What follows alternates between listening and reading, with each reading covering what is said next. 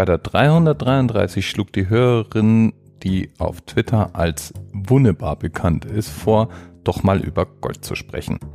Denn das Edelmetall kauft man ja in aller Regel nicht pur, sondern man kauft es in einer abgeschwächten Form, in einer Legierung sozusagen.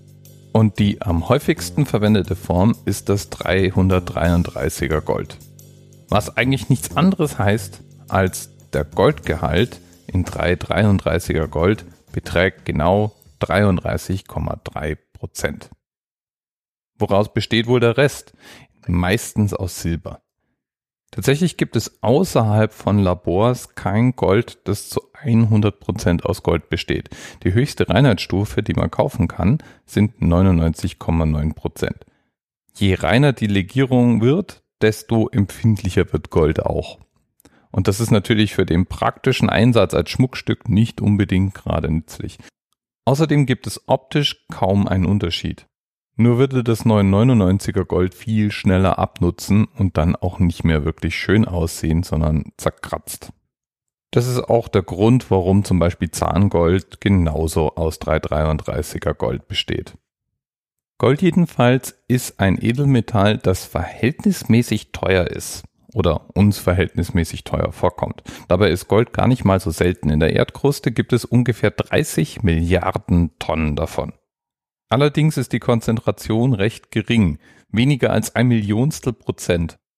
Und darum ist die Goldgewinnung verdammt aufwendig und teuer.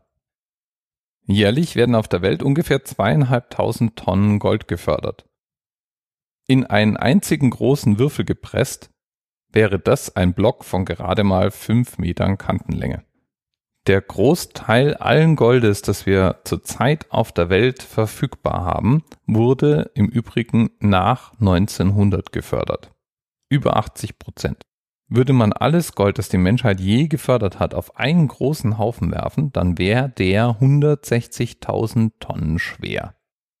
Und weil wir uns 160.000 Tonnen schwer vorstellen können, pressen wir den jetzt einfach mal mental in einen Würfel und dann wäre die Kantenlänge dieses Würfels ein klein wenig mehr als 20 Meter.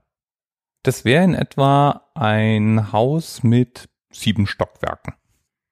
Hätten wir nun drei 33er genommen, dann wäre es auch dreimal so groß geworden.